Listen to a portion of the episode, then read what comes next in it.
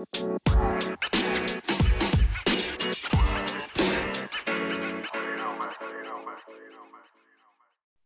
herzlich willkommen, meine Podcast-Freunde, zu einer neuen Folge Ups and Downs. Heute mit Renault bzw. Alpine, dem Formel 1-Team.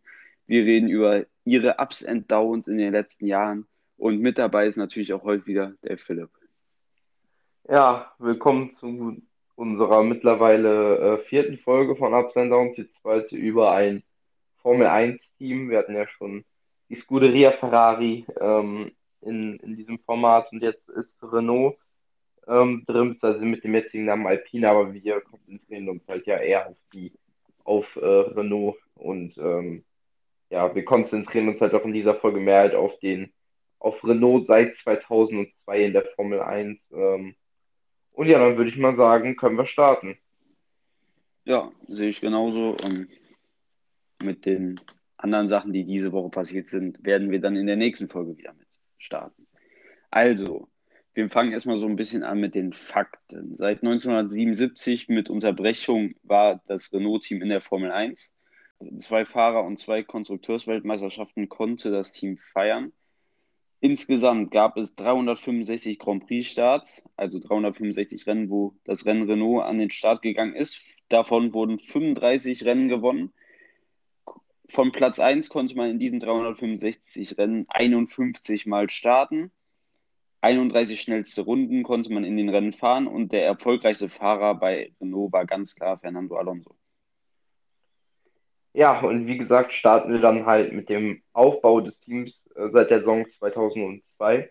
Und zwar übernahm man ähm, das alte Benetton-Team mit dem Team, womit Michael Schumacher seine ersten beiden Weltmeistertitel feiern konnte. Ähm, ja, wurde das Team übernommen mit dem Teamchef Flavio Briatore. Und dann ähm, ja, konnte man schon in den ersten Jahren, also von 2002 bis 2004, einige Erfolge erzielen, wie einige Podiumsplatzierungen und halt auch zwei Siege. Und dann haben wir noch der erste Sieg von Fernando Alonso in Ungarn oder der Sieg von Jarno Trulli in Monaco. 2005 und 2006 wurde dann Renault in beiden Meisterschaften Meister, das heißt Fahrermeister und Konstrukteursmeister. Fernando Alonso, der junge Star, der die Dominanz von Michael Schumacher zum Ende gebracht hatte. 2005 konnte man sich gegen McLaren und Raikön durchsetzen, obwohl man das langsame Auto hatte. Die Konstanz war die Stärke von Renault in der Saison 2006 gegen Michael Schumacher und Ferrari. Absturz, der Absturz begann dann eigentlich 2007 mit dem Abgang von Fernando Alonso zu McLaren Mercedes. Ja, dann ähm, durch den Abgang von Alonso sowie den Wechsel von, äh, von Michelin-Reifen zu Bridgestone-Reifen, die dann die neuen Main-Reifen der Formel 1 wurden, wurde das Auto halt auch schwächer. Man wurde nur Dritter in der Konstrukteurswertung, obwohl man eigentlich ja Vierter gewesen wäre, aber McLaren Mercedes wurde halt wegen Spygates äh, disqualifiziert. Ähm, das einzige Podium ähm, kam durch äh, Heikki Kovalainen, der äh, Rookie in dieser Formel 1-Saison war, durch Chaosrennen in Japan, da wurde er Zweiter. Ähm, aber generell, wenn man das halt so vergleicht, hat man äh, in der Saison nicht mal ein Viertel der Punkte geholt, die man noch 2006 holte. Und ähm, ja, 2008 ähm, hat man dann die Rückholaktion von Fernando Alonso ähm, geplant, die dann auch geklappt hatte. Er kam äh, zu seinen Wurzeln zurück, da er bei äh, McLaren sich nicht mehr wohlfühlte, halt auch aufgrund des Spygates und halt einiger Spannungen im Team sowie die Rivalität zu Lewis Hamilton.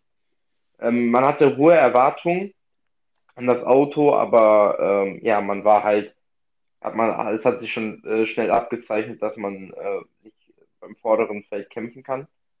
Ähm, und man hatte halt bis äh, ja, fast Ende der Saison nur ein einziges Podium. Das war noch durch den Zweitfahrer Piquet Junior, der äh, durch ein ja, glückliches Podium, durch eine passende Safety Car Phase ähm, Zweiter in Hockenheim wurde. Aber ähm, ja, auch die Restsaison lief für das Team ähm, ziemlich ja, enttäuschend. Und dann kam ähm, ja der große Crashgate-Skandal, der mit dem Spygate größte Skandal in der Formel 1-Geschichte. Und zwar ähm, ja im Rennen in Singapur 2008, das war auch das erste Nachtrennen in, äh, in, in, der Formel 1, gewann überraschend Fernando Alonso. Und zwar ähm, nach starken Trainingsleistungen musste Alonso halt das Auto mit einem Defekt in Q2 abstellen. Und er startete so von 15, Kollege ähm, Piquet nur von 16. ja, um dann halt einen Safety Car zugunsten des früh gestoppten Alonsos zu provozieren, crashte Piquet Jr. seine Renault in die Wand rein. Und dadurch ähm, ja, mussten alle Autos, die noch nicht an der Box waren, halt an die Box gehen. Dadurch haben sie aber durch die damalige Regelung der Saison 2008 eine Strafe bekommen, ähm, da die Boxengasse dauerhaft während des Safety Cars in der Saison geschlossen war. Oder äh, die Autos, die noch nicht an der, an der Boxengasse waren, haben halt enorme Zeit verloren. Und äh, Alonso wird so nach vorne gespült und führt nach, äh, nach den ganzen Strafen, nach den anderen Autos, die noch ihre Stops abgesessen haben, das Rennen an. Und äh, ja, Alonso war in dem Rennen sehr stark in Form und äh, schafft es auch nach dem zweiten Stop die Führung zu behalten und gewinnt sein erstes Rennen nach seiner Rückkehr zu äh, Renault. Ja, dann beim nächsten Rennen in Japan profitierte Alonso von einem Zwischenfall beim Start zwischen Lewis Hamilton und Kimi Räikkönen kommt durch eine gute Strategie auch noch vor Robert Kubica und gewinnt sein zweites Rennen in Folge. Piquet holt dazu noch einen starken vierten Platz. In den letzten beiden Rennen der Saison holte Alonso noch einen zweiten und einen vierten Platz. Die Saison 2009 entwickelte sich zum kompletten Desaster. Selbst Alonso kann kaum noch Punkte holen und kann bis auf eine Pole in Ungarn keine guten Ergebnisse holen. Piquet wird wegen schwacher Leistung Mitte der Saison durch Romain Grosjean ersetzt. Dann durch den Rauswurf erzählt, nach dem Rauswurf erzählte Piquet, dass ein Unfall in Singapur geplant war durch den Teamchef Flavio Briatore und durch den damaligen Renault-Chefingenieur Pat Simmons. Und ähm, ja, damit hat er eine ja. große Bombe platzen lassen. Ja. ja, darauf werden beide schuldig gesprochen. Äh, Briatore und Simmons dürfen keine Aktivitäten mehr in der FIA, in jeder Rennserie der FIA durchführen. Das ist so ein ziemlich jede Rennserie also jede bedeutsame Rennserie. Ähm, ja, und damit hat halt auch äh, Bretore seine Karriere als Fahrerberater, er der, war der Berater von Alonso, von Kovalainen und ähm, ja, von Lukas Di Grassi, die konnte er damit an den Nagel hängen. Ähm, Simmons kriegt ebenfalls die gleiche Strafe, nur fünf Jahre reduziert. Ähm, ja, Bretore wird jedoch später freigesprochen, kriegt sogar eine Entschädigung von rund 40.000 ähm, Euro und ähm, genauso wie Simmons dürfen beide halt äh, ab 2013 in der Formel 1 arbeiten. Simmons macht davon direkt wieder Gebrauch und ähm, steigt bei, kurz bei Virgin ein und geht danach zu Williams. Retore zieht sich komplett aus der Formel 1 dann äh, zurück. Ja, da nach diesem ganzen Desaster für Renault ähm, war dann ab 2010, 2011 nur noch mittelmäßige Jahre für Renault mit Zeilerfolgen und mehreren Podien. 2012 übernimmt Lotus das Team Renault und Renault ist nur noch Motorlieferant, beispielsweise an Red Bull. Und ähm, ja, dann zogen sie sich erstmal aus der Formel 1 zurück. Ja, 2016 übernahm man dann wieder Lotus, das Team, was weitergegangen ist. Und 2016 ging man dann erneut an den Start. Äh, die Saison war eine durchwachsene Saison mit nur Platz 9 in der Konstrukteurswertung. Äh, man konnte sich aber in den äh, beiden folgenden Jahren äh, steigern. 2017 kam äh, Nico Hülkenberg ins Team und führte das Team auf Platz 6 in der Konstrukteurswertung. Und 2018 ähm, wurde man sogar Vierter in der Konstrukteurswertung, nur hinter den drei Top-Teams Mercedes, Ferrari und Red Bull. Hoffnung durch äh, Starfahrer Danny Ricciardo, der von Red Bull kam 2019. Dennoch gab es ein schwaches Jahr mit Platz 5 in der Konstrukteurswertung hinter McLaren zurückgefallen. 2020 gab es dann ein stärkeres Jahr mit drei Podien. Zwei dritte Plätze gab es da durch Danny Ricciardo, einmal am Nürburgring und einmal in Imola. Und einen zweiten Platz von Ocon gab es dann noch beim Sake Grand Prix. Jedoch war es dann am Ende wieder nur ein fünfter Platz in der Konstrukteurswertung, zwar vor Ferrari, aber hinter Racing Point. 2021 wechselt dann das Team zum Namen Alpine, was die Rennmarke von Renault ist. Man sieht aber schlechter aus als im Jahr 2020. Zwar vor Aston Martin, dem früheren Racing Point, aber hinter Ferrari und Alpha Tauri. Außerdem gab es schmerzhafte Abgänge von Ricardo, der zu McLaren ging, und nun Altmeister Alonso. Muss es dann richten, der alte Teamstar, der jetzt wieder zurück im Team ist. Ja, ebenfalls ist der äh, frühere Teamchef ähm, Sir Abdullahi ähm, ja nicht mehr im Team und ähm, ja, dadurch fehlt äh, Alpine bzw. Renault halt ein richtiger Leader. Renault ist jetzt auch nur noch mittlerweile äh, für sich selber sozusagen, äh, stellen sie Motors her, weil äh, der Vertrag mit McLaren nicht verlängert wurde. McLaren ist zu Mercedes-Motoren gewechselt, Red Bull ja schon seit längerem auf Honda-Motoren. Und ähm, ja, dadurch gibt es nur noch ein Team, was äh, Renault-Motoren besitzt und das sind sie selber. Und ähm, ja, die Frage ist halt so ein bisschen bei Renault nach diesen ganzen Jahren, ähm, wo es wirklich hoch und runter ging, wo man ganz oben war, zwei Titel holte, dann ganz unten war mit dem Crashgate, ähm, ja, und wieder mit, mit, mit einigen Ups, aber auch vielen Downs, ähm, ja, ist dann die Frage, ob Renault mal wieder äh, um einen Titel kämpfen kann.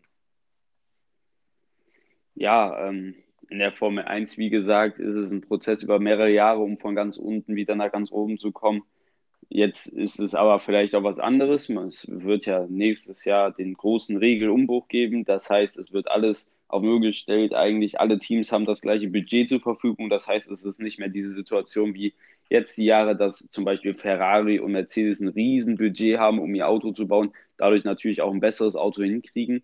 Abgesehen von jetzt von Ferrari, die haben es halt nicht schlau gemacht das eine Jahr. Aber ähm, das ist dann nicht mehr möglich. Dadurch ist dann auch die Chance für die kleineren Teams wieder viel, viel näher aufzurücken. Deshalb kann man es aus meiner Meinung jetzt noch nicht so sagen.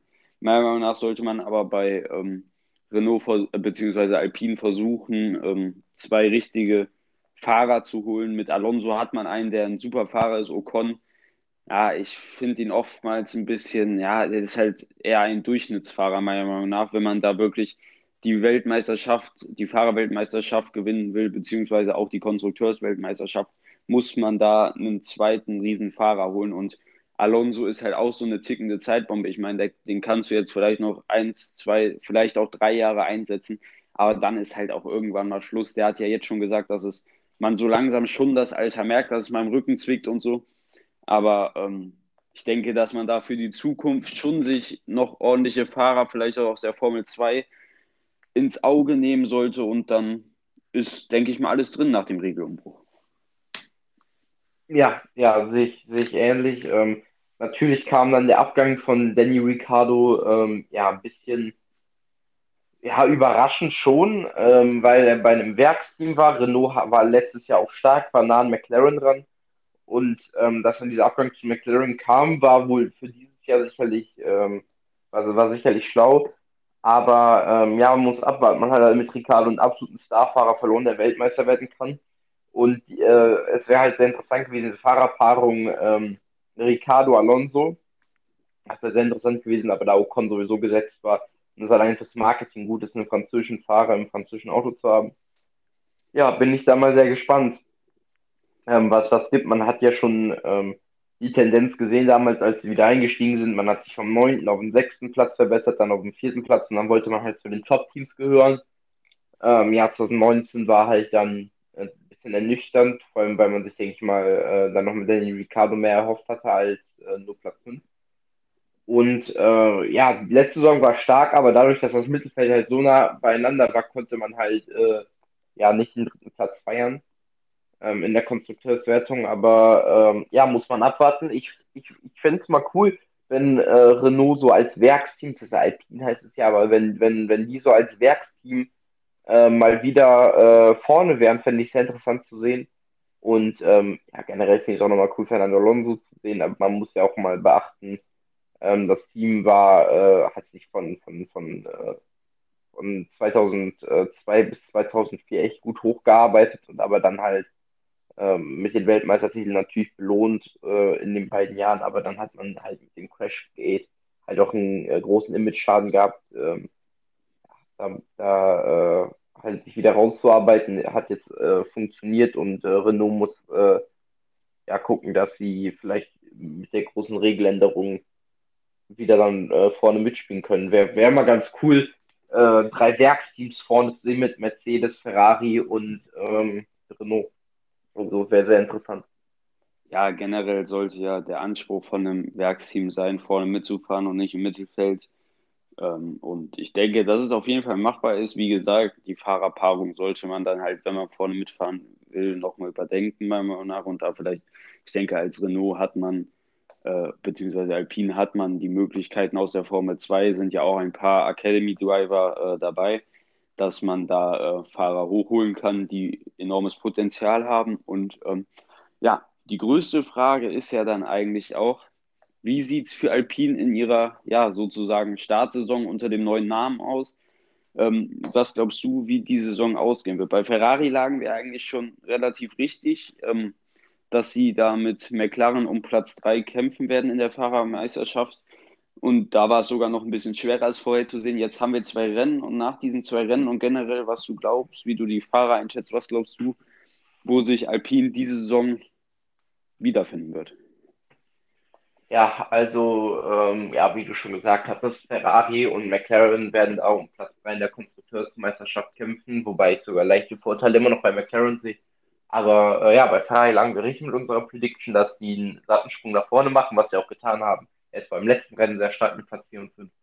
Ähm, ja, muss man, äh, muss man abwarten. Ich glaube, dass Alpine ähm, ja, hinter Ferrari und McLaren ähm, und äh, vielleicht auch noch Alpha Tauri ist. Man ist, glaube ich, circa auf dem gleichen Stand wie äh, Aston Martin und das ist ja das, das Ding. Beide Teams, die letztes Jahr um Platz 3 gekämpft haben, haben äh, einen Rückschritt gemacht. Ähm, oder was heißt Rückschritt, aber Ferrari und, äh, und Alpha Tauri haben einfach einen Fortschritt gemacht. Äh, Ferrari vor allem ähm, war ja eigentlich äh, mehr oder weniger schon klar, dass die Saison besser wird als letzte Saison. Aber dann ähm, auch Alpha, dass Alpha Tauri jetzt äh, von der reinen Rennpace vor denen ist, ist äh, auch schon ein bisschen überraschend. Aber äh, ja, ich sehe äh, Alpine ähm, um den Kampf auf, also auf, im Kampf um Platz 5, 6, 7. Ähm, das ist, glaube ich, so das Mittelfeld. Ähm, ja, wird, denke ich mal, so eine Saison, also was das Ergebnis angeht, wie 2017, dass man, äh, ich, meine Prediction ist, dass sie am Ende der Saison Sechster werden der Konstrukteurswertung. Ja, ich sehe das eigentlich ähnlich wie du. McLaren und ähm, Ferrari können sich deutlich von Aston Martin und Alpine ähm, absetzen, die ja eigentlich beide so ein bisschen das Gleiche durchmachen. Beide mit einem Namenwechsel, beide mit einem komplett neuen also nicht komplett neuen Auto, aber ich meine jetzt vom Design mit einem komplett neuen Auto, mit einer neuen Identität. Und ähm, natürlich bei, äh, bei, ähm, bei Renault bzw. Alpine noch der Unterschied, dass sie halt ihren Teamchef verloren haben. Das ist bei äh, Aston Martin nicht das Problem. Sie haben weiter Ottmar Zaffenhauer, deshalb das. Aber beide Teams haben beispielsweise auch ihren letzte Saison eigentlich ja besten Fahrer verloren mit Aston Martin Perez und bei ähm, Alpine war es ja dann ähm, Ricardo. Und so machen beide eigentlich relativ das gleiche durch. Ich sehe aber dennoch, äh, anders als du, Aston Martin da schon noch vor den, weil wenn man sich Lance Stroll anguckt, der eigentlich konstante Leistung mit dem Auto bringt, der ist halt schon klar vor den Alpinfahrern. Und Sebastian Vettel hat man ja so in den letzten beiden Rennen gesehen, hat über lange Strecken sich einen sehr, sehr großen Fight mit Alonso und auch Ocon äh, äh, geboten. Auch im letzten Rennen hat Vettel ja da oft eigentlich mitgehalten, nur dann am Ende, wo die Probleme dann anscheinend auch was größer geworden sind, musste er dann abreißen lassen. Und Vettel ist ja auch nicht in seiner besten Form und von daher denke ich, dass ähm, am Ende Aston Martin auch noch vor ihm stehen wird und dass dann am Ende ein Platz 7 bei rauskommt. Alfa Romeo, ähm, Williams und Haas werden da meiner Meinung nach nicht vorkommen und dann denke ich, dass sich Alpine hinter Aston Martin einordnen wird auf Platz 7. Ja, ja, also ähm, sind wir mal gespannt. Natürlich äh, ist das alles nach zwei Rennen noch ein bisschen früh zu sagen, aber äh, ja, je nachdem, was noch für Updates kommen und ähm, ja, verschiedene Streckencharakteristiken, ähm, wird man alles sehen. Äh, wird auf jeden Fall äh, nicht nur an der, Vor an, an der Front ähm, spannend zwischen Mercedes und äh, Red Bull, sondern halt ja auch im vorderen Mittelfeld mit Ferrari, äh, McLaren, Alpha Tauri würde ich noch dazu nehmen und dann halt der Kampf zwischen äh, ja, Aston Martin und Alpine. Und ähm, ja, damit würde ich auch die äh, dieswöchige Ups and Downs Folge beenden. Ich hoffe, es hat euch gefallen, über Renault ähm, ein bisschen mehr äh, aufgeklärt zu werden und vielleicht auch über ein Crashgate noch ein bisschen mehr rauszufinden. Ähm, ja, ich, äh, damit war es von meiner Seite. Ähm, ich wünsche euch noch eine gute Woche und denkt dran, einfach mal abziehen.